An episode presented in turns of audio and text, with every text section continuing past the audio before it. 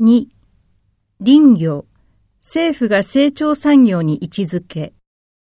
日本は国土の3分の2を森林が占めている。しかし、長い間林業は成長しない産業だった。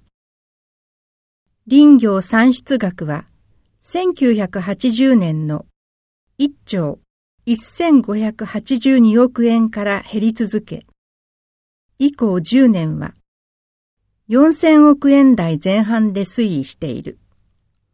ところが、2010年頃から南九州からアジア諸国への輸出が増加し始めた。